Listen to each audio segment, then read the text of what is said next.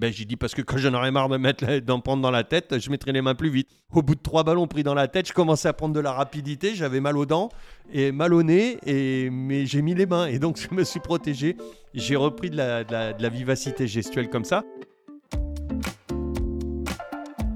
Salut à toutes et à tous, bienvenue dans La Voix des Gardiens, le podcast qui plonge dans leur univers. Pendant la saison 1, mes 10 premiers invités se sont livrés avec sincérité et bonne humeur sur leur carrière, avec des anecdotes, des confessions et même parfois des conseils. La saison 1 s'est concentrée sur le football, mais la famille des gardiens est bien plus vaste et réunit plusieurs sports. Nous le verrons dans cette nouvelle saison. Un poste à part, diront certains, pour les fous, diront d'autres, mais avant tout indispensable dans une équipe. Et c'est pour ça que j'ai voulu interroger les spécialistes du poste si vous découvrez cette série d'entretiens grâce à cet épisode, la saison 1 vous attend. Pour la réécouter, on se retrouve sur les plateformes d'écoute et sur les réseaux sociaux.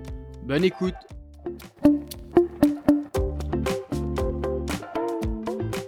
Retour au football pour ce deuxième épisode de la saison 2 de La Voix des Gardiens. C'est un champion du monde que je reçois, mais aussi un grand artisan des belles performances d'Auxerre dans les années 90. C'est aujourd'hui un consultant au franc-parler assumé dans la Dream Team d'RMC. Bonjour Lionel Charbonnier. Bonjour Alexandre, bonjour à tous. Champion du monde 98 avec les Bleus, on reviendra sur cette aventure et sur ce rôle de numéro 3 derrière Fabien Barthez et Bernard Lama, mais aussi Auxerre avec Giroud et cette période dorée tu également entraîné dans plein de pays, des pays lointains, éloignés de la France, et on pourra voyager avec toi et voir comment est considéré le poste de gardien dans ces pays et la différence avec le poste de gardien en France. Mais avant sa première question, c'est quoi un bon gardien aujourd'hui en 2023 Je sais plus trop. Je sais plus trop. J'ai l'impression que le poste évolue tout le temps. C'est pas une impression. Euh, déjà, moi, quand j'ai quand j'ai commencé, mon poste a, a, tout le temps évolué. De tous les ans, il y avait euh, à chaque nouvelle saison, il y avait une évolution. Il y a eu, euh, on est passé de, on n'avait plus le droit de de laisser tomber le ballon et de le reprendre, de courir après. Ensuite, on, on avait le droit à la passe en retrait, mais plus le droit de la, reprendre. Ensuite, il y a eu des petites modifications sur les touches. On n'avait plus le droit non plus de donner la touche au gardien de but. Il y a eu, voilà, tout tous les ans, ça a évolué. Donc le poste a évolué. Tous les ans, on était obligé de se refaire. Euh, c'était bon, l'intelligence, c'est l'art de s'adapter. Donc tous les gardiens sont très intelligents, tout le monde le sait.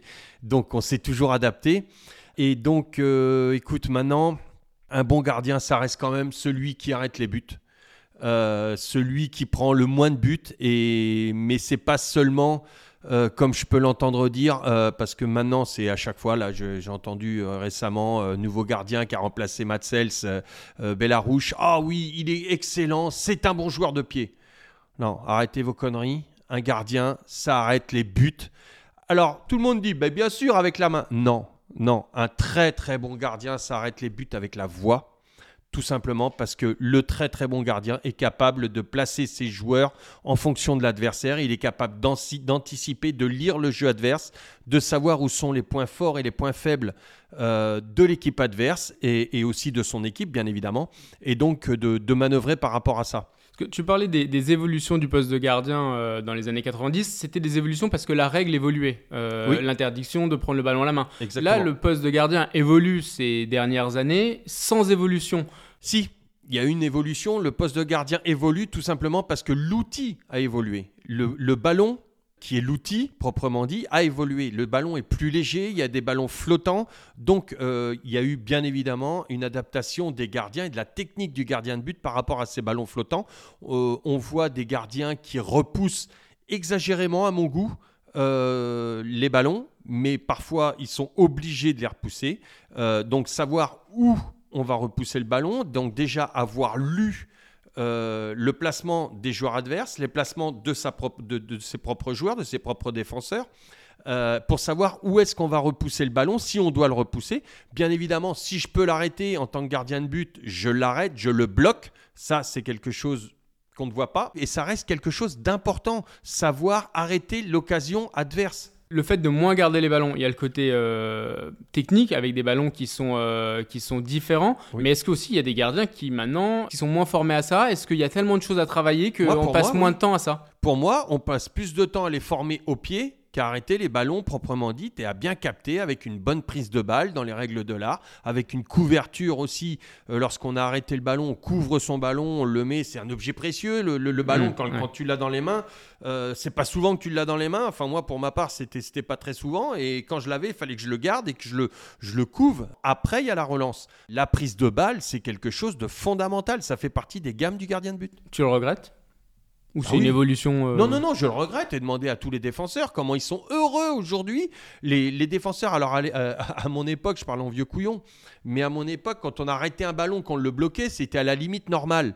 Aujourd'hui, quand je vois comment ils sont heureux, soulagés, je les comprends, euh, parce que leur job s'arrête là. Le gardien a arrêté le ballon elle est, ça y est, elle appartient à ton équipe. Le, défenseur n'a pas à intervenir encore une fois. En plus, l'intervention du défenseur devient de plus en plus critique parce que euh, parfois le, ballon est repoussé dans une zone. Euh, qui peut être critique pour défendre pour son propre défenseur. Donc euh, le défenseur, le gardien peut mettre aussi son propre défenseur en difficulté. Non, là, tu l'as gardé, tu l'as, la balle elle est bloquée, le défenseur est heureux, il est content. Allez, place, à, place maintenant à l'attaque. Euh, et, donc ça, soulage une défense. Le gardien aussi est là pour soulager ses défenseurs. Toi, comment tu es devenu euh, gardien de but moi, j'ai commencé tout petit, j'ai pas eu le choix. Mon papa était gardien de but, mon frère était gardien de but, très bon gardien de but, mon frère. Euh, pas beaucoup de mental, moins que moi en tout cas. C'est lui qui m'entraînait à partir de l'âge de 4 ans. J'étais tous les jours, tous les jours après les devoirs, parfois même avant. Ça, faut pas le dire. Euh, j'étais dans les Il y a prescription, on peut dire. Ouais, j'étais dans même s'il y a des jeunes qui nous écoutent. Un, on fait les devoirs et après on va s'entraîner. Mais c'était tous les jours avec mon frère, ouais, bien évidemment. J'ai beaucoup appris avec euh, avec mon frère. Et qu'est-ce qui t'a plu dans le poste tout de suite? C'est surtout que c'est un poste à responsabilité. C'est un poste individuel euh, à travers un sport collectif. Donc, il faut avoir une certaine, euh, un certain mental, une certaine mentalité pour pouvoir évoluer à ce, à ce poste-là. Et donc, euh, je, je, me sentais les épaules de le faire. J'avais envie de faire ça. C'est venu tout naturellement. Dans ta, dans ta formation ou, même avec ton frère quand tu jouais, euh, quand tu jouais qu'est-ce que tu t'attachais le, le plus à maîtriser? Est-ce que tu as vite compris que c'était essentiel pour un gardien de but? La voix. La voix la voix. Bon, le travail des gammes, bien évidemment, des gammes que je vous disais tout à l'heure, savoir euh, capter les ballons, savoir faire des prises de balles, des prises de balles tous les jours. Je répétais des prises de balles. Je prenais tous les jours plus de 300 frappes. C'était comme ça, à 2 mètres et boum, boum, boum, boum. Ça, c'était les gammes proprement dites. Ça te rassurait d'en faire à l'entraînement ou c'était essentiel même Non, c'est essentiel c'est pas que ça me rassurait, c'était essentiel. Euh, ça me rassurait parce que je, il m'est arrivé une fois, si tu veux une anecdote, où, où j'avais pas joué depuis un an et au Glasgow Rangers, je m'étais pété les croisés et Dick Advocat, euh, pratiquement un an après, me dit je reprends depuis. Ça faisait deux jours, deux, jours d'entraînement avec le groupe. Euh, il y avait un match retour à, à Parme pour la qualification pour la Champions League. Je reprends directement. Il me dit, euh, il me dit, Lionel, tu te sens comment? Advocate me dit, tu te sens comment? Je lui dis, bah, je suis à la rue, quoi. Euh, depuis un an, j'avais plus la gestuelle, j'avais plus la rapidité gestuelle, j'avais plus tout ça. il me dit, mais il dit, ça va aller jeudi ou mardi? Bah, Je lui dis, bah non. Je lui dis, ça va pas. Il me dit, bah, tu te débrouilles, c'est toi qui vas jouer. Et là, j'ai flippé. J'ai dit, mais c'est pas possible. Je dis, je voyais pas. Les, les mecs tiraient, c'était à la fin de l'entraînement. Euh, j'ai pris des buts où les gars tiraient et la balle passait, je mettais les mains après. J'avais plus la rapidité d'exécution. Même, même, les yeux. Ouais, euh, surtout, surtout la vitesse gestuelle, les, réflexes, tout ça, j'avais plus la rapidité. Donc euh, mon Alan s'est fâché et avec l'entraîneur, il dit non, mais il est pas prêt, c'est pas possible, tu l'envoies, tu l'envoies vraiment au feu. Il dit non, mais c'est moi qui décide, c'est lui qui va jouer mardi. Il me dit allez on rentre, tu remontes dans le bus, tu en rentres. Je dis non, je dis Alan, tu sais ce que tu fais, tu te mets tu te mets devant moi et on recommence le début, le début, les frappes, les frappes, les frappes. J'ai dit, tu me vises la tête. Euh, et, donc, euh, il me dit, mais pourquoi? Il dit, ben, j'ai dit, parce que quand j'en aurais marre de mettre, d'en prendre dans la tête, je mettrai les mains plus vite. Donc, euh, au bout de trois ballons pris dans la tête, je commençais à prendre de la rapidité, j'avais mal aux dents et mal au nez, et, mais j'ai mis les mains et donc je me suis protégé j'ai repris de la, de, la, vivacité gestuelle comme ça. Et c'est, là, c'était pour ça Revient vite, ça revient vite, là. Du coup, ça, ça Ah, bah oui, quand tu prends des balles dans la gueule, euh, ça, ça, revient très vite. Quand t'en as marre vite fait, donc euh, ça fait très mal. Euh, même s'il tirait doucement au début, je dis non, plus fort, plus fort. Il était gentil, il savait très bien que j'étais à la rue. Mais voilà, donc quelque part, ça m'a rassuré, mais ça m'a aussi entraîné. quand je les prenais plus dans la tête, ça voulait dire que je les avais dans les mains. Et le match alors, comment ça s'est passé? Très bien. Déjà, les 40 premières minutes, on les a fait dans mes 16 mètres. Psychologiquement, c'était très compliqué avant le match. J'ai pas dormi de la nuit parce que je savais pas où j'allais. J'allais vraiment au feu. C'était un match très important. Bad Parme qui venait d'être euh, champion d'Europe. C'était très compliqué. On avait gagné 2-0 à l'aller. Il y avait le match retour à faire. Euh, j'ai pas dormi de la nuit. Par contre, j'ai eu la chance d'être canardé dès la première minute. On parle du Grand Parme avec Gigi Buffon en face, euh, Cannavaro, enfin tout des voilà, euh, Thuram, la, la, grosse la grosse clique, Ancelotti euh, sur le banc. On a perdu 1-0. Mais euh, voilà, à la mi-temps, il y avait 0-0. Il fallait qu'ils marquent deux buts. Les dix dernières minutes de la première mi-temps étaient très compliquées pour eux. Ils étaient fatigués, ils n'y arrivaient plus. Ils étaient écœurés surtout parce que ça s'est vraiment très très bien passé ce jour-là et on perd 1-0. Et... Mais non, j'ai fait sûrement un, des meilleurs matchs que j'ai pu faire dans, dans ma carrière. J'en ai fait quelques-uns, pas beaucoup, mais j'en ai fait quelques-uns. Avant Glasgow, il y a cette formation à, à la JOCR. Et pour commencer ce, thème sur la JOCR, c'est la, nouvelle partie euh, de, ce podcast, c'est la question d'un ancien coéquipier ou d'un proche. Donc là, je vais te la proposer et après je te laisserai y, répondre. Salut Jo, c'est Benjamin Nivet. J'ai une question pour toi qui me taraude depuis euh, depuis un bon bout de temps, depuis nos années auxerroises où moi je suis arrivé euh, en 92 au centre de formation et je te voyais déjà évoluer. T'es arrivé tôt à Auxerre, c'était longtemps la doublure de Bruno Martini. Est-ce que finalement, tu as des regrets d'avoir de, attendu aussi longtemps alors que tu étais déjà très performant euh, et tu aurais pu jouer beaucoup plus tôt Ou alors cette patience peut-être t'a permis aussi de faire euh, cette belle carrière? Comment tu, comment tu vois les choses? Ah, Il est bon Benjamin. Salut Benjamin. Euh, merci de ta question. Bah, C'est les deux en même temps. J'ai eu le choix, Giroud m'a donné le choix. Moi, j'étais en train de faire l'armée. Giroud m'a dit qu'est-ce que, où est-ce que tu veux faire ton armée? Est-ce que tu veux aller au, bataillon de Joinville? Parce qu'il y avait Roger Lemaire qui, qui voulait que j'intègre l'équipe de France militaire. c'était ça, parce que le bataillon de Joinville à l'époque, c'était là où il y avait euh, une équipe de France militaire et où les sportifs faisaient leur service militaire pour, pour beaucoup. Exactement. Et puis, c'était pas trop un service militaire. Et donc, euh, c'était ou le bataillon de Joinville, ou alors je restais. L'autre solution, c'était déjà de rester la doublure de Bruno. De, pas de Bruno, de Joël Batz à l'époque. Euh, et de regarder comment il faisait, comment ça se passait. J'ai dit, coach, j'ai dit, si je vais à Paris, là-bas, enfin dans la, dans, la, banlieue, là-bas, je vais partir en live. Euh, je savais qu'il y avait beaucoup de fêtes qui se faisaient au BJ. Je savais, euh, j'ai dit non, je veux travailler. J'avais la chance d'avoir Joël Batz. Ensuite, je savais qu'il y avait le retour de Bruno Martini. J'avais aussi cette chance parce que je, je, savais que Bruno était un très très bon gardien. Donc la chance de pouvoir travailler derrière Joël Batz, derrière Bruno Martini. J'ai fait cette année de classe, 7 huit années de classe où j'ai appris le métier. En, regardant, et Giroud d'ailleurs me mettait derrière les buts de Joël Batz, je regardais, je m'habillais, je descendais euh, euh, de mon année de bac, euh, lorsque je passais mon bac, je descendais pendant les cours, quand il y avait entraînement des pros, je me mettais derrière Joël et je buvais, je buvais ce mec extraordinaire qui, qui sentait le football. Ensuite, j'ai eu Bruno Martini qui sentait moins, qui était moins, euh, euh, moins au feeling, mais très un football beaucoup plus construit, très enrichissant aussi parce que lui c'était mathématique, Bruno c'était des maths, c'était c'était calcul des angles, les probabilités, tout ça. Donc j'ai eu deux mecs aux antipodes. Et moi, je me suis construit là-dedans avec ma propre vision et j'en ai pris de chaque côté. Et donc, j'ai eu euh, années, huit années pour répondre à, Maintenant que j'ai planté le décor, pour répondre à Benji, où je devais J'étais pas encore prêt, j'étais performant bien évidemment parce que j'ai gagné les deux Gambardella avec, euh, bah, avec le club. Justement parce qu'aujourd'hui un gardien qui gagne euh, deux Gambardella qui est euh, un top génération, il est très vite mis en pro. Oui. et lui il veut tout de suite jouer en pro alors que toi tu as fait le choix inverse, c'était d'apprendre, de prendre le temps d'apprendre avec ces deux gardiens là. Oui, alors déjà tu apprends aussi à gagner et tu apprends aussi à perdre. gagner c'est pas c'est pas c'est pas difficile de gagner. contrairement à ce qu'on dit, c'est le plus compliqué c'est de savoir perdre. Et c'est là où ça a été compliqué quand Bruno s'est blessé, qui est Bruno qui était sur le, toit du monde pratiquement, ou en tout cas le meilleur gardien d'Europe. Et je me retrouve euh, parachuté euh, numéro un. Euh, personne ne connaissait Charbonnier. Et au bout de quatre matchs, Gérard Rouillet m'appelle enfin, il appelle Giroud et il dit, il dit à Giroud, il dit, écoute Guy, euh, j'ai confiance en toi. Il dit, tu sais, euh, il dit, euh, je ne sais pas comment faire. Bruno est blessé. Il y a Bernard Lama en numéro 1 maintenant parce que Bernard Lama était numéro numéro 2 de Bruno Martini, lui qui jouait au PSG, Bernard. Donc Bernard se, retrouve numéro 1. Il dit, j'ai pas de numéro 2 et Giroud lui dit, mais pourquoi tu m'appelles? Et j'étais dans le bureau, et Giroud savait qu'il y avait l'appel de, de, Gérard Rouillet, parce qu'il l'a fait rappeler pour que je sois là, que je participe à la conversation. Mais Gérard ne savait pas que moi j'écoutais. Et donc, euh, il lui dit, bah, parce que j'ai besoin d'un bon gardien. Il dit, toi, tu as toujours eu des bons gardiens, tu as le bon feeling, qui tu me proposes?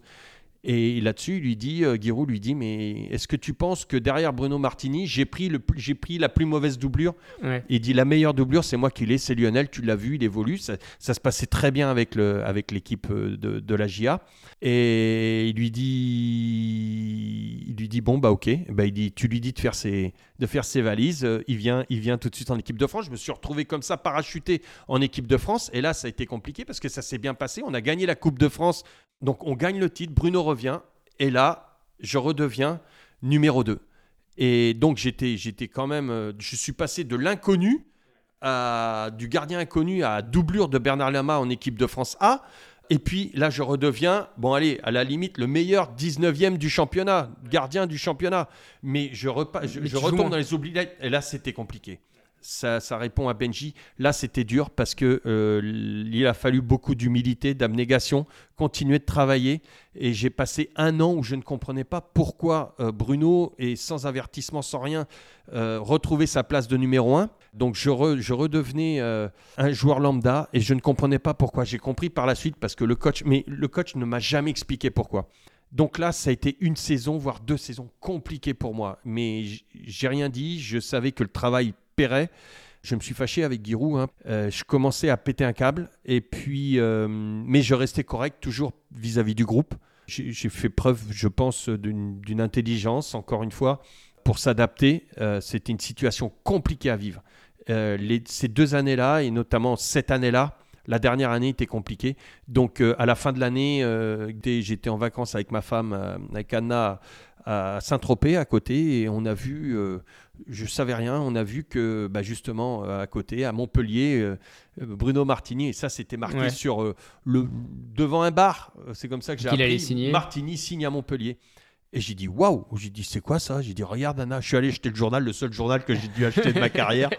Et, et c'est comme ça que j'ai appris. Et donc euh, voilà, le travail finit toujours par payer. Et il suffit pas. Oui, on peut avoir des, des, des, excès de colère. Oui, ben, Benji, j'ai eu des excès de colère aussi dont tu as dû entendre parler quand j'ai cassé la porte du coach.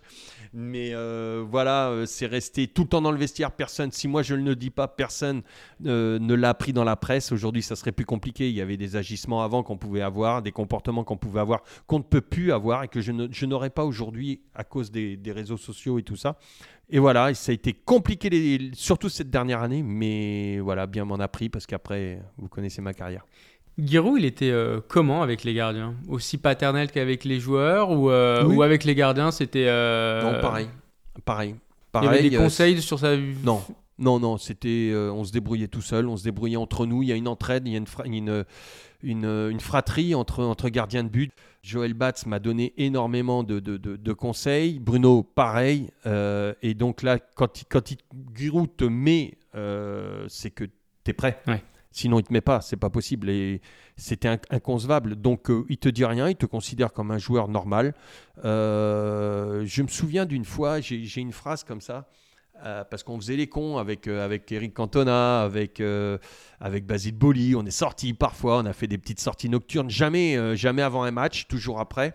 Euh, si on jouait pas tous les trois jours. Et on sortait tous ensemble. C'était pas un gars qui sortait comme ça, c'était toute l'équipe. C'était pour hein. l'esprit d'équipe. Ah oui, oui, non, c'était toute l'équipe qui sortait ensemble. C'était tout le centre de formation. Tu allais, euh, tu allais taper à, dans une chambre, euh, tout était vide. On était tous dehors. Donc, mais lui le savait, il savait qui y avait parce qu'il y avait plein de mouchards qui, qui racontaient, qui étaient contents de dire Ah, on a vu vos joueurs, on a vu Charbonnier, il était là, avec Cantona, avec Boli, ils étaient là, nanana. Et je me souviens d'une fois à l'entraînement. bien sûr, quand c'est comme ça, le lendemain, il te met des frappes. Hein il te fait pas de cadeau, il te met des frappes pour que tu apprennes le métier et tu prends, euh, tu prends à peu près 300 frappes de joueurs euh, euh, les uns à la suite des autres comme ça. Et puis c'est l'exercice le plus fatigant, tu connais ça, pour, le, pour le gardien. Euh, parce que tu dois jouer le jeu sur chaque frappe et, ça, et ça enchaîne, tu n'as pas le temps de respirer. Et puis à la fin, bon, tu te couches, euh, il arrive parfois que tu te couches un peu tôt, voilà, tu étais euh, sur une frappe, le mec il vient devant toi, tu te couches un peu tôt, l'autre il la glisse comme ça, et puis là la réflexion de Giroud c'était, ben, bien sûr, il dit c'était hier soir qu'il fallait se coucher tôt, c'est pas maintenant. Donc voilà, c'est pour te dire le, un petit peu l'homme. L'année 96, vous faites le doublé Coupe Championnat il y a cette demi-finale euh, de Coupe de France au, Vélodrome contre euh, Jérôme Alonso, qui était un invité de la, première saison. J'ai revu cette séance de tir au but et euh, à l'époque, il y avait quelque chose qui avait intrigué Jean-Michel Larquet, c'était la façon que tu avais de, te concentrer entre les tirs au but quand Auxerre tirait. Tu te concentrais, tu étais loin du, point de pénalty. Oui, j'avais des mimiques. Beaucoup me disaient il est barjot, il est si. Même chose qu'on dit à Raphaël Nadal. On dit la détoque. En fin de compte, c'est pas des tocs. Raphaël, il sait complètement ce qu'il fait, où il fait, quand il le fait. Mettre la bouteille, la prendre, la remettre, la prendre, la remettre. Moi, j'avais, j'avais d'autres mimiques, j'avais pas de bouteille, j'avais, euh, je marchais jamais sur les lignes blanches, jamais. Euh, je rentrais toujours du pied droit sur le, euh, en premier sur le terrain. Je marchais jamais sur mon point de pénalty. j'étais un petit peu habité quelque part, tout simplement parce que c'était mes repères quand tu es dans une séance de tir au but, tu n'as aucun repère, tu ne maîtrises rien. C'est le joueur adverse qui a l'arme pour te démonter. Et donc, c'était des repères. Et je savais qu'à chaque fois, j'avais tout gagné euh, au tir au but. En Gambardella, euh, la deuxième Gambardella, je crois qu'on est en, quart, demi-finale, on gagne tout au penalty. Et donc, euh, j'avais besoin de ces mêmes repères. Pour te rassurer. pour me rassurer. Ça s'est très bien passé. Il y, a, il y a un tir au but qui tape la barre euh, la balle monte, donc la balle, elle est montée, tout le monde croit qu'elle est sortie. Et là, je m'en vais, je, pars comme ça, et je vois l'arbitre, je sens, je sens qu'il y a quelque chose qui va pas. C'est pas fini, l'action n'est pas finie. La balle, elle monte, elle monte, elle prend un, effet rétro, et la balle rebondit à ce moment-là. Je regarde l'arbitre et je vois qu'il est en train de siffler, mais pas trop. Je dis putain, qu'est-ce qui se passe? Je regarde et la balle est en train de revenir. Je cours vers mon but et la balle rentrait dans le but. Et là, j'ai repris la balle, heureusement. Donc elle n'était pas, ouais, pas encore elle sortie. Était encore en jeu, elle était encore en jeu. Et avec l'effet rétro, elle rentrait. Et donc j'ai senti, j'ai eu cette. Euh, grâce à cette concentration, j'étais toujours dans mon truc. Et là, quelque chose m'a dit non, c'est pas fini l'action. Tu parlais d'environnement et de, de stades euh, difficiles, donc le vélodrome, mais il y en a eu un autre avec, euh, avec Auxerre, c'est Dortmund. On parle du mur jaune. Est-ce que quand on est gardien, quand on est dans des stades comme ça, est-ce qu'on sent le poids euh, des supporters adverses ou pas du tout? Non. Non, j'ai jamais senti. Personnellement, je, euh, tu sens que tu sens de l'hostilité. Oui, avant le match, tu vois, tu vois ce mur, tu vois tout ça, mais une fois que tu n'entends plus, t'entends plus, tu vois, tu vois qu'un truc, c'est tes joueurs le ballon, l'adversaire, c'est tout. Euh, le mur jaune, euh, enfin moi je le, le voyais pas, personnellement je, ne l'ai pas vu, je l'ai pas senti. J'ai eu euh, pire qu'à Dortmund, le mur jaune m'a m'a pas impressionné. Où c'était plus impressionnant, c'est Besiktas, c'est Sport, c'est la, Turquie, très compliqué. Là, l'hostilité où tu prends des crachats des crachats, je euh, sais plus contre quelle équipe c'était, où j'avais mis les, adversaires, enfin le public adverse à, à deux mètres derrière mon but, il y avait juste un grillage qui nous séparait, le filet qui tombait directement, et le joueur durant le match a tiré au-dessus de mon but il fallait que j'aille le chercher. Mais là, les ramasseurs de balles n'y allaient pas. Donc, il fallait que ce soit moi. Et j'ai attendu, il restait une dizaine de minutes, j'ai attendu pour y aller parce que j'ai dit si j'y vais, je vais me prendre des molars plein la gueule. En plus des pièces de monnaie ou des, briquets Zippo que j'avais pris euh, tout le long. Et là, je me dis, je vois l'arbitre qui siffle, qui dit Allez, dépêchez-vous, euh, charbonnier. Euh, donc je vais chercher le ballon avant qu'ils me mettent le carton. Et là, je prends, mais, mais je sais pas si j'ai pas pris 10 000 molars. Mais des mecs enragés, plus de dents, plus rien, des guides, mais, un truc de fou. Euh, tu vois, là, c'est des chiens fous. Et, j'ai pris, mais là, mais des kilos, mais, un saut de molars comme ça. Et mais, mais, ça m'est venu de vomir. Mais j'en ai pris partout, dans les gants, dans le maillot. J'étais, j'étais hallucinant. Et, et donc l'arbitre, qui savait pas ça, est venu pour me mettre le carton. Et là, il me regarde et, je relève, mais j'ai encore envie de vomir, je dois être blanc. Et ça me tire au cœur, j'ai des hauts de cœur comme ça, parce que franchement, c'est dégueulasse, imaginez. Et, l'arbitre me fait Oh, sorry. et il s'imaginait pas ça. Il me, fait, il me dit Take your time, prends, ton temps, prends ton temps. Euh. il dit Mais je suis obligé, je suis obligé de, de, de te mettre le carton, sinon on va se faire tuer. Et donc, il me met le carton à contre-coeur. Et puis, Là, tu sens l'hostilité. Là, le gardien, il est en première ligne, hein, quand c'est comme ah ça. Ah, ben oui, oui, c'est très dur, hein, c'est très dur. il y a d'autres fois où c'était très hostile aussi, mais ça s'est vachement bien passé. À l'OM, à, Dortmund, ça s'est bien passé. Il y a des... on, croit, on croit comme ça que c'est compliqué pour les gardiens, mais non, enfin, franchement, moi, l'OM, j'ai des souvenirs extraordinaires où les, les supporters de l'OM avaient, avaient, créé une chanson pour moi. Et la première fois qu'ils ont chanté Oh Lionel, ta femme est là devant nous, euh, voilà. C'était la première fois qu'il a chanté. D'accord, parce qu'après tous les gardiens de ayant eu le droit presque. Ah bah hein. oui, bah oui, bien sûr. Mais moi, je me suis mis à danser parce que j'avais deux solutions. C'est où, euh, où je réagissais pas, je, ou alors euh, je, je- je- truc con à faire. Je faisais un doigt d'honneur qui n'est vraiment pas euh, dans, dans mon, dans mon truc. Euh, parler de ma femme, qu'est-ce que, qu'est-ce que ma femme venait foutre là Ou alors, je, je- bah, c'était vachement traînant, c'était travaillé, c'était beau. Puis je dansais avec eux et tout. Et là, ils ont rigolé, ils ont applaudi.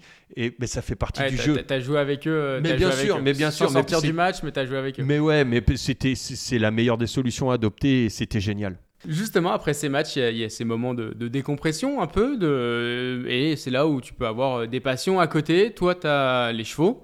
Est-ce que ça t'a servi pour faire cette carrière-là, pour justement euh, avoir autre chose à côté euh, Parce que c'est c'est prenant le poste de gardien, surtout mentalement. Ouais. Alors pourquoi les chevaux? Parce que euh, mon, mon grand-père était un, est un Italien, je suis, ma maman est italienne, et lui voulait un cheval. Euh, C'était un Italien qui adorait les Ferrari, donc je me disais avec le cheval cabré, je me suis dit bah, le jour où, je pourrais, en hommage à mon grand-père, j'achèterai un cheval de course, parce que c'était le cheval de course, lui travaillait avec des chevaux de trait. Et donc, euh, bah, je n'allais pas acheter un cheval de trait. Euh, c'était le cheval cabré, le cheval de la Ferrari. Je pouvais pas acheter une Ferrari à Auxerre, c'était mal vu, notamment par le coach, mais aussi, bon, puis, voilà, c'était pas mon truc. Puis les, les routes sont pas très larges et en plus, elles sont- elles étaient pas très bien entretenues. Ouais. On aurait Ferrari, déréglé la pas- machine, c'était pas le top. pas le mieux. Voilà. Euh, donc, j'ai acheté un cheval de course et puis de un, je me suis retrouvé à 2, 3, 4 et tout ça. C'est un animal fabuleux. C'est le sportif pour moi à l'état pur, à l'état brut. Un cheval, il va pas pour l'appât du gain. Il va pas battre ses congénères pour. euh, pour, pour dire bah, je, vais, je vais gagner des primes de match, je vais m'acheter une Rolex, ou je n'ai pas encore vu un cheval avec une Rolex au sabot. Par contre, pour dire je suis meilleur que toi, je vais me dépouiller, je vais aller au-delà de mes limites et tout ça, oui, ça c'est la vérité. J'ai eu des, mes propres chevaux qui sont sortis des courses avec le sang. On, on parle à l'entraînement, tu as peut-être connu ça, l'entraînement où tu as le sang, le goût Ouais. du sang dans la bouche Ouais. tellement tu vas au-delà de tes limites. Ou, ou vomir des fois même. ouais, euh, voilà, ou même vomir. Mais là, c'était le goût du sang. Avoir le goût du sang, j'ai compris ce que c'était. Je l'ai eu moi-même, le goût du sang dans la bouche. Et là, les chevaux, euh, j'ai eu une jument un jour qui est arrivée qui, qui avait du sang à travers les, les naseaux et tout ça, tout simplement parce que le cheval n'a pas de frein cardiaque et parce qu'il va au-delà de ses limites. Et elle est allée, cette jument, au-delà de ses limites, tout simplement pour montrer qu'elle était la meilleure. Ça, c'est le vrai sportif. L'appât du gain, on s'en fout. Et moi, ça m'a servi, ça, parce que quelle dose d'humilité tu prends par un animal, toi en tant qu'humain, parce que tu- on, sait, on connaît notre comportement, on veut donner des leçons à tout le monde. Non, mais la vraie leçon, elle est là. La vraie leçon du sportif, elle est là. Et Giroud l'a parfaitement compris. Au début, il m'a dit, mais non, c'est dangereux, tu vas prendre un coup de pied, tu prends un coup de pied, on est foutu, qu'est-ce qui se passe et tout. Dans les assurances, t'as pas le droit, t'as pas ci, t'as pas ça. Après, j'ai dit, venez voir, coach, venez voir. J'ai expliqué tout ça. Ouais. Et j'ai dit, j'ai besoin de ça. Et, et même le matin, il m'a autorisé, le matin, quand on était à Auxerre, il m'a autorisé à aller entraîner mes chevaux le matin, me lever avant les autres, aller entraîner mes chevaux, revenir pour le petit déjeuner. Et là, tu penses que cheval. Tu penses plus à ton match du soir. C'est, c'est, t'as pas la pression, t'as pas tout ça. Tu penses à l'entraînement de ton cheval. J'ai des images euh, d'un match, je crois que c'était un match de Coupe d'Europe le matin, où je vois mon cheval arriver comme ça dans la brume. Il, venait, il, faisait ses, il continuait son entraînement. Il vient vers moi et je vois les, les naseaux. Tu vois ce, cheval qui vient de- de s'entraîner durement. Tu te dis, est-ce qu'il a, est-ce qu'il a assez travaillé, est-ce qu'il a pas assez travaillé, est-ce qu'il est fatigué, Euh, est-ce qu'il a trop travaillé? Et là, tu, tu, tu, tu penses cheval. Et pendant que tu penses cheval, tu penses pas à ton match. Et ça te servait à être frais, ça, te permettait d'être frais Mais bien le sûr, soir, le moment du Mais match. ça me permettait surtout de ne pas jouer mes matchs avant l'heure. Parce que à trop refaire ton match, à trop penser à ton match, euh, tu passes à travers très souvent. En tout cas, moi, c'était ça. Et là, ça me permettait de, euh, bah, de relativiser aussi. Un, par le métier, parce que il y a des choses beaucoup plus dures dans la vie. Et, et ça me permettait aussi de, de- de penser à mes chevaux et pas penser à l'adversaire. Est-ce qu'on peut dire que tu as appris des chevaux? Quand tu disais euh, sur le côté sportif et tout Est-ce que tu. Bah, bien sûr, mais les gens ne comprennent pas. Parce que le cheval ne te parle pas. Tu es toujours en train d'observer. Euh, moi, j'ai vu des adversaires, euh, on me disait au début Ah bah ouais, tu vas voir, s'il est un peu rouge, il est fatigué. Bah, euh, j'ai connu des mecs qui étaient rouges qui couraient tout le temps. Par contre, j'ai vu des mecs, malgré qu'ils soient rouges ou pas, ou même pas rouges, mais des fois, il n'arrivait plus à lever les genoux. Il arquait plus, il faisait plus rien. Bah, comme mon cheval qui est fatigué, il se raccourcit, il raccourcit sa foulée. Ça, je me le suis dit, mais là, ils vont dire, maintenant que je viens de le dire, bah oui, bah ça, on le savait. Non, non. Tu penses qu'une fois que tu as, vécu ça, il y a d'autres choses que d'être rouge, parce que ton cheval, il devient pas rouge. Donc, il faut bien trouver d'autres trucs. Il y a les yeux, il y a tout ça, il y a, il y a le comportement un peu abattu, la tête en bas, les machins. Les... Et ça, les, joueurs, l'humain, c'est exactement la même chose. Donc à travers tout ça, tu mets un peu de formation de PNL, puis toute la formation que l'équipe de France te, te dit avec euh, Laurent Blanc, Didier Deschamps, à nous trois, ils nous ont dit allez, euh, allez à la formation, allez passer vos diplômes parce que vous allez voir, vous allez apprendre beaucoup de choses. Voilà, tu prends, tu prends, tu prends et tu deviens entraîneur. Tu parlais de Didier Deschamps et, Laurent Blanc. Tu as été champion du monde avec eux. Tu te considères euh, champion du monde à, à combien de pourcents? 100% 100%. 100%, alors c'est compliqué. Parce que bien sûr, c'est à 100%, mais il y en a, ils disent, euh, aujourd'hui, ils vont te dire, les, petits footix, là, ils vont te dire, ah, il, a, jamais joué. Bon, déjà, mon pote, au petit footix, je vais lui dire, déjà, mon pote, euh, il faut être parmi les, trois meilleurs gardiens en France. Ensuite, alors, deuxième ou troisième, je rentrerai pas dans la polémique, mais oui, bien sûr, à 100%. Pourquoi? Parce que déjà, quand, quand tu es en équipe de France, c'est que quelque part, tu es un des meilleurs de ton équipe, de club ça veut dire que quelque part, tu es un leader. Moi, j'étais souvent capitaine de mon équipe euh, de la JOCR. Tu es un leader. Tu es un leader de vestiaire, tu es un leader technique, mais tu es, aussi un leader de vestiaire. Et tu arrives dans un vestiaire où les mecs sont aussi tous des leaders. Il faut que tu saches où te trouver, où te situer. Par rapport à ces leaders-là euh Il faut que tu sois leader, que tu restes que tu as été, sans être trop leader pour ne pas effacer les autres. Donc, il faut que tu trouves ta place de leader, moins que certains, et plus que d'autres. Savoir te situer, c'est pas facile. Justement, c'est ma question parce que tu es un compétiteur, tu joues en club, tu arrives en équipe de France, tu sais que tu vas pas jouer cette compétition-là. Comment tu le, tu le vis? Enfin, le côté compétiteur, il est en toi, il est. Euh, c'est compliqué, mais tu le sais. Tu le sais que le numéro un, incontesté, incontestable, c'est euh, c'est Fabien. Donc là, moi, je me mets dans la, dans la peau euh, du, du, mec qui doit mettre Fabien dans, dans, dans les meilleures conditions. Ensuite, quand tu es gardien remplaçant, tu joues pas. Donc, et, les remplaçants qui ont peu joué ou qui n'ont pas joué non plus, le lendemain, ils s'entraînent. Euh, ces joueurs-là, il faut qu'ils soient dans de bonnes conditions. Tu as aussi à gérer ton avancante, qui est titulaire mais qui n'est pas bien, Stéphane Guivarch. Et il te dit, yo, tu restes, il faut que, je prenne confiance. Et là, et là c'est compliqué, parce que tu lui arrêtes tous les buts. Et le mec, comment il va prendre confiance. Donc, il faut que tu joues le jeu parce que le mec, il fait une première frappe, tu l'arrêtes. Deuxième frappe, tu l'arrêtes. Et là, tu vois, tu dis putain, euh, il est vraiment pas en confiance. Mais il faut que je le mette en confiance. Sans que lui s'en aperçoive. Voilà, puisque tu peux pas le montrer. De, que tu, vas pas lui montrer. Donc, euh, euh, il faut que tu joues un espèce de rôle. Parce que tu vois que tu es meilleur que lui, que tu peux le démonter en 3 secondes 12. Tu n'es qu'un remplaçant alors que lui, il est titulaire, qu'il est en train de perdre confiance. Il faut que toi, tu lui fasses comprendre que, en fin de compte, il est capable de te marquer des buts sans qu'il se rende compte que tu joues pas vraiment le jeu. Donc tu le fais, tu fais ton métier comme ça. C'est un métier, tu joues ton jeu. Tu dis, ah putain, bien joué Steph, bien joué Steph, ah bien joué machin, nana, super, ah bravo. Tu prends des buts, tu dis bravo à l'autre qui vient de t'en marquer alors que tu sais que tu pouvais l'arrêter. Et le pire dans tout ça, c'est le mec, euh, il termine la séance, tu es à table et il fait, putain yo, euh, il dit j'ai mis la misère. Et là tu fermes ta gueule. Parce que tu as envie de dire, attends Coco, si je voulais, je t'arrêtais tout mais tu le dis pas parce que tu as envie que le mec. Et là, tu. Tu, penses au collectif. Euh, et ça, c'est dur. Je te promets, c'est difficile. C'est un état d'esprit. C'est très compliqué. Parce que le mec, tu n'as qu'une envie, c'est de lui dire Oh, euh, Coco, si je veux, je te mets minable. Et là, faut pas que tu le fasses. Et tu ravales ta fierté, tu ravales tout pour que ton, ton mec et ton équipe deviennent championnes du monde. Et eh ben, c'est comme ça. Oui, à 100%, je suis champion du monde. Ouais. Aimé Jacquet, dans, dans, sa biographie, disait que tu été un plus incontestable, appréciable et apprécié. C'était ça le plus? Oui, de... oui, bien sûr, bien sûr. C'est un plus, un plus pour mettre en valeur tes, coéquipiers, un plus pour pas mettre la merde, un plus pour, pour savoir te situer, un plus. Euh, euh, c'est un vrai métier. On en a essayé, d'autres avant moi, des Letizy et compagnie, euh, qui n'ont pas été pris. tu regardes, j'ai moins de sélections que ces, ces joueurs-là. Une seule sélection, c'est en 97 C'est le tournoi de France en 97 contre l'Italie. Euh, tu, tu viens pas comme ça en équipe de France, tu viens pas, c'est pas, non, il faut, faut, avoir certaines capacités physiques, mentales. Il fallait aussi être performant dans les matchs de Coupe d'Europe. C'est très dur d'être très bon gardien. Je me rappelle de, de, de, Lionel Letizy, le pauvre, euh, qui jouait à, à Metz, qui était canardé tout le temps et qui, qui c'était il était fabuleux, fabuleux. Il faisait des arrêts en veux-tu en voilà. Puis un jour, tu joues au PSG et là, tu as deux arrêts à faire. Et il faut les faire. Là, c'est pas le même métier. Euh, il y a eu Christophe Revaux, exactement la même chose. Euh, tu as, plein, puis il y en a plein. Bon, ça, c'est des joueurs de ma génération. Mais tu as plein de joueurs, de gardiens qui sont très bons lorsqu'ils sont canardés, mais qui sont beaucoup moins performants pour jouer dans les grandes équipes. L'équipe de France, c'était une grande nation où tu avais très peu de travail. Il fallait être performant. Si on te prend, c'est parce qu'on sait que tu es capable de performer. C'est tout ça, c'est un autre métier. Une seule sélection bleue, tu as des regrets ou euh, Non. non, aucun. Aucun. Ma carrière, je- tu me demandes aujourd'hui, mais j'ai refait mais à 300% la même.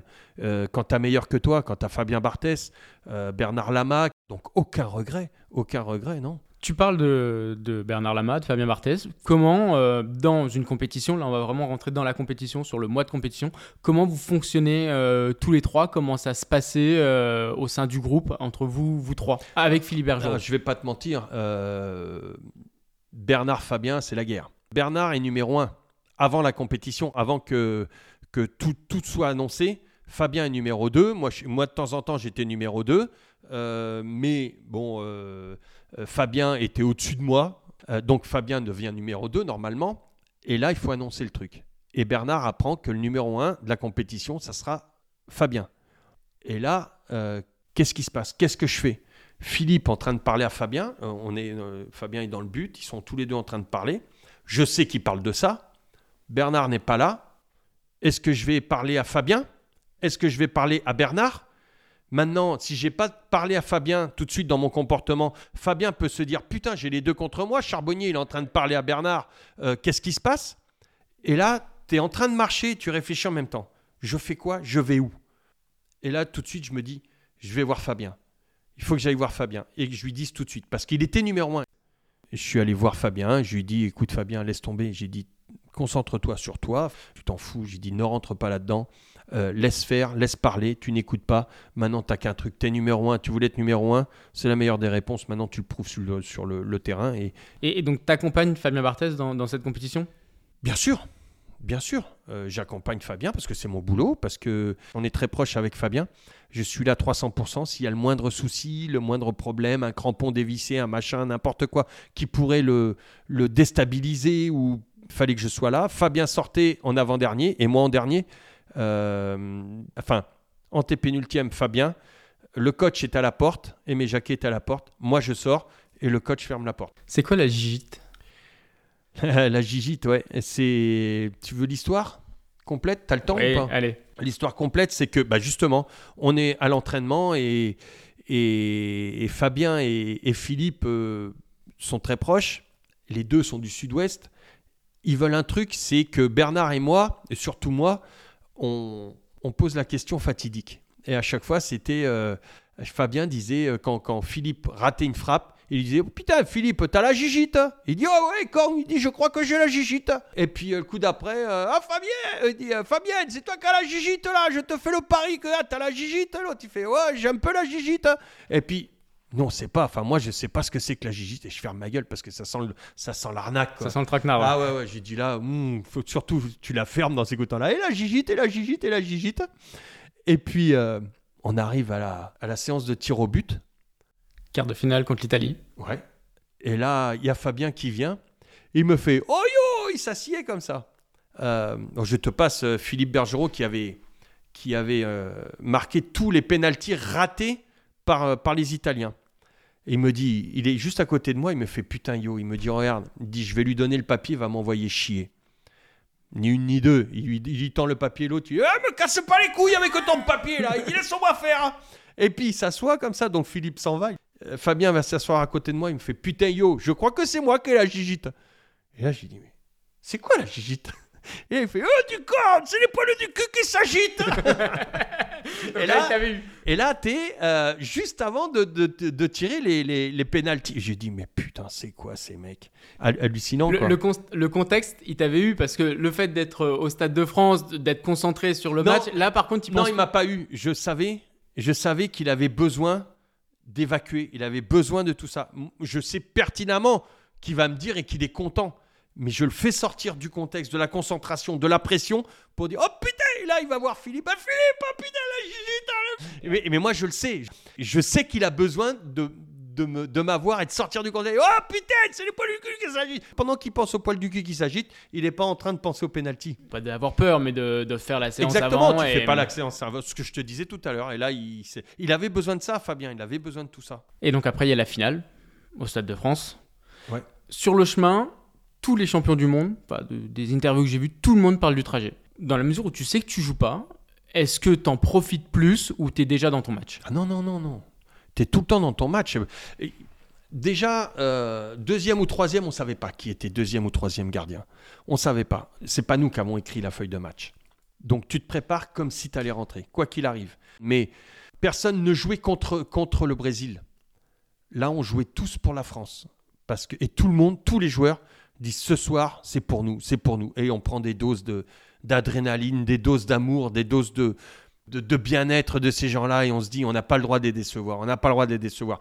Au fur et à mesure des mètres, des centaines de mètres et des kilomètres, on a pris des doses de gagne, des doses de gagne, des doses de gagne. On est arrivé dans le vestiaire et on est sorti du, dans le couloir en n'ayant que la gagne. Que la gagne. Nous, il n'y avait que ça. Il n'y avait même plus d'adversaire. Et d'ailleurs, à contrario, pour les, pour les Brésiliens, eux, ils, ils se sont pris des doses de défaite. Ils ont vu les Français. Il n'y avait pas. Parce que ce que nous, on a pris pour, eux, ils se le sont pris contre. Et là, moi, je, sors en avant-dernier. Le coach ferme la porte. Je vais, dans le, je vais dans le couloir. Mes joueurs sont déjà alignés. À gauche, j'ai les Brésiliens, la tête en bas. À droite, j'ai mes joueurs, la tête levée vers les étoiles. C'est fabuleux. Et là, j'ai dit putain. J'ai dit on a gagné. On a gagné. On va leur péter le cul. Et eux, déjà, ils étaient, ils étaient battus. Ils étaient battus. Ils étaient battus. Nous, il n'y avait qu'un truc la Coupe du Monde. Après le coup de sifflet final, tu cours vers Fabien Barthez. Au-delà de courir vers Zinedine Zidane ou vers d'autres joueurs, c'était obligatoire pour toi par rapport à l'aventure que vous aviez vécue entre, entre gardiens? Bien sûr, tu es, obligé parce que là, ça va au-delà de. C'est un frangin, c'est ton âme sœur, c'est. Quelque part, il joue pour toi mais il a fallu aussi que tu donnes envie de jouer en tant que remplaçant, que tu fasses pas la gueule et que tu sois fier et content d'être là avec la banane et tout ça, malgré que toi, tu as envie de jouer. Tu as envie de les jouer ces matchs-là, tu es né pour ça, mais tu pas le droit de faire la gueule. Et eux, les, titulaires, ceux qui, sont, ceux qui jouent, ils voient que toi, tu as une putain d'envie de jouer, une putain d'envie de gagner. Et donc, ça doit être communicatif. Et eux se disent, même les remplaçants, ils n'ont qu'une envie, c'est de jouer. Ils sont plus motivés que nous. Donc pour eux, nous, on a la chance de jouer. C'est exactement ça avec Fabien. Fabien nous a jamais déçus, jamais. C'est ton âme sœur. Il a ton âme. Il, a pris ton âme de, de, remplaçant qui voulait être titulaire. Il joue pour toi. Personnellement, ta première pensée au coup de sifflet final? Ma famille. Tu penses à la famille, tu penses à tes éducateurs. Euh, parce que pour en arriver à ce niveau-là, oui, c'est un travail énorme de tous les jours, tous les jours d'abnégation, d'humilité, de, de, tout ce que je vous ai raconté, tout ça, toute ma carrière. J'ai eu la chance d'avoir toujours mes éducateurs, ma famille autour de moi. Euh, où ma maman, on lui a dit euh, Mais non, il est trop petit, votre fils, il n'y arrivera pas. Euh, mais il n'a pas le niveau, mais il n'a pas tout ça. Et les gens te rabaissent. Et ils te rabaissent. déjà à l'époque, c'était comme ça. Maintenant, c'est encore pire. On essaie de te rabaisser parce qu'on on préfère donner, distribuer le mal que le bien. Et, donc là, je lui dis, putain, ça y est, on l'a fait, quoi. Petit pas de côté, dernière partie. Tu as entraîné dans des pays euh, exotiques, tu as entraîné euh, au Congo, à Tahiti, à Madagascar et en Indonésie. Mhm. Jusque-là, c'est. Ça va. Quelle était la vision du gardien dans ces, euh, dans ces pays-là? Est-ce qu'il y avait une différence fondamentale avec le, gardien, alors en Europe ou en France? Alors, le plus gros souci que j'ai pu avoir, euh, c'était euh, en Indonésie, mais surtout à Tahiti. Les Tahitiens, avant qu'on soit, j'arrive après 98, euh, en tant que sélectionneur, enfin j'étais chargé du football d'élite et tout ça. Et je me rends compte que là-bas, 90% de la population, elle est brésilienne. Les Brésiliens, ça veut jouer au foot. Les Brésiliens ont mis beaucoup de temps pour trouver des très bons gardiens de but. Il n'y en a pas eu énormément dans l'histoire dans du football brésilien, des bons gardiens. Brésiliens, ça naît avec une balle dans les pieds, ça n'est pas, ça n'est pas avec une balle dans les mains. Eh ben, un Tahitien, c'est la même chose. Eux, ils adulent le Brésil, donc ils ont qu'une envie, euh, bah, c'est jouer, jouer au ballon, jouer au ballon, et il y a personne pour jouer dans les buts. Et là, c'est compliqué. Et je dois trouver un gardien. Je mets beaucoup de temps, j'en ai chié. Pour te dire, euh, quand on, s'est qualifié pour la Coupe du Monde, on a qualifié Tahiti pour la Coupe du Monde, U20, 80% des frappes cadrées ont fait but. Et après, j'ai vu euh, en Italie Trapattoni, qui, qui est du, du- du même, euh, du même village que ma femme. On, on est au café, il me dit Lionel, mais t'as pas réussi à trouver. Toi, t'as pas réussi à trouver un gardien J'ai dit Même parce qu'il voulait pas l'être. Non, mister, j'ai dit personne. euh, j'ai dit. Et je dis j'ai fait une connerie. Il me dit Ah ouais, t'as as fait quoi? Eux, les gardiens de but, c'était les plus gros. En fin de compte, t'es gardien de but parce que t'as t'as pas envie de courir. Ouais. Euh, ils mettaient souvent les plus gros, les plus balèzes, enfin, les- les- ou le mec qui prenait qui avait le plus d'envergure, mais pas forcément le meilleur gardien, quoi. Et je pense que mon meilleur gardien de but, et je, m'en suis aperçu après, je suis invité à un match de volley. Et là, je me dis, putain, j'ai dit, mon meilleur gardien était là. Je m'en foutais des pieds. À cette époque-là, on, déjà, bon, j'aurais pu leur interdire de donner la balle euh, au pied. C'était pas le souci. Mais mon meilleur gardien de but, c'était un volleyeur. Bien Ouais, évidemment. a- Il, avait déjà les Il avait la il dextérité, il avait la grandeur, ils avaient la notion de, de- de grande taille, de tout ça. Il avait la détente, il avait tout ça. Et j'ai dit, je crois que j'aurais, j'aurais dû prendre un gardien de but. Parce que dans ma politique d'élite, en fin de compte, ce que j'ai fait pour que Tahiti puisse se qualifier, j'ai pris ma sélection et je l'ai mis dans ma construction de, de championnat. J'ai refait le championnat et j'ai, mon équipe nationale est devenue une équipe de club. Et j'ai dit, il n'y a que comme ça qu'on va y arriver. qu'ils jouent ensemble. Bien sûr, il n'y a que comme ça qu'on va y arriver. J'ai dit, les équipes de club, ça joue, il y a beaucoup plus d'automatisme, ça vient beaucoup plus vite dans une équipe de club que dans une sélection. C'est pas parce que tu prends les meilleurs joueurs que tu vas avoir des automatismes en sélection. Non. Et j'aurais dû l'incorporer à ce moment-là. J'aurais dû mettre un volleyeur. Et c'était mon erreur, mais c'était très compliqué. Merci Lionel, merci d'être. Mais de euh, rien, Alexandre, bonne chance à, à toi, à ton podcast. J'espère qu'il y aura des trucs intéressants. On va faire juste la dernière partie, Ah, c'est pas fini le face à face. En bon gardien, on va se Ah. faire un petit face à face.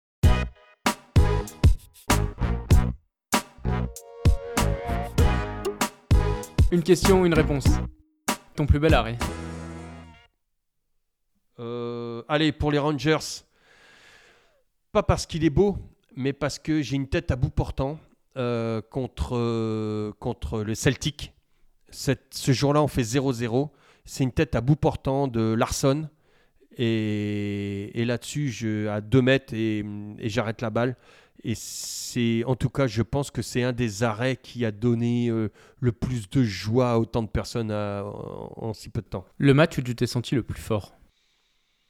En Coupe d'Europe, ça m'est souvent arrivé. Euh, contre Parme, peut-être, parce que c'était. J'étais faible dans ma tête la veille au soir, toute la nuit. J'étais très faible. Sur le match, j'étais très costaud parce qu'ils ont tiré de tous les côtés, peut-être contre Parme.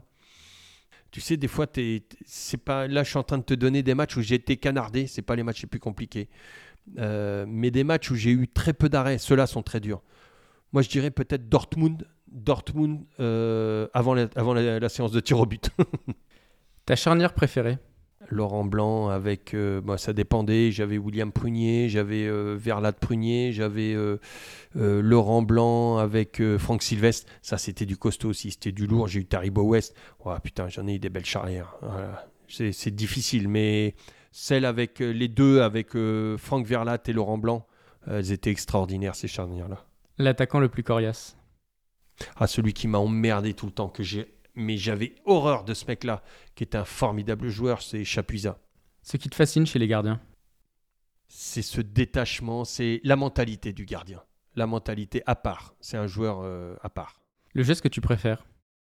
Tire un 6 mètres parce que c'est de bon augure, ça veut dire que Le ballon, il est loin. le, le ballon, tu peux le mettre loin. Le doublé avec Auxerre en 96, en tant que titulaire, ou champion du monde en 98 sans jouer? Le doublé. L'entraîneur qui comprenait le plus le poste de gardien Dominique Cuperli. Pourquoi? Parce que c'était un joueur, c'était un joueur de champ. C'était pas un gardien de but, Dominique. C'était un joueur de champ qui est un milieu de terrain, qui était un grand ami de Joël Batz et qui a connu le poste de gardien de but à travers Joël Batz. Et Dominique, il connaissait mais le métier parfaitement alors que c'était un milieu de terrain. Le jeune gardien que tu observes le plus précisément aujourd'hui? Chevalier. Le meilleur gardien du monde Cite-moi un, toi. Je te dirai si je suis d'accord. Moi je dirais Courtois. Ah L'année dernière. L'année dernière, cette année, non. Euh, J'irai plus du côté de l'Angleterre. Ah, quoique, on en a un qui est. Mais en ce moment, allez, je vais rester franco-français. Maignan Maignan. Mike Maignan. euh, en ce moment, il est un peu en difficulté, mais Mike, euh, il est extraordinaire. Le conseil que tu donnerais au Lionel Charbonnier né à Poitiers? T'as vu ce que t'as fait? Recommence-le. Merci Lionel. Cette fois, c'est la fin de cet entretien. Merci d'être revenu sur ta carrière de d'Auxerre. C'était un plaisir. À ce titre de champion du monde. Merci. Merci, à toi, Alexandre. Plein de bonnes choses.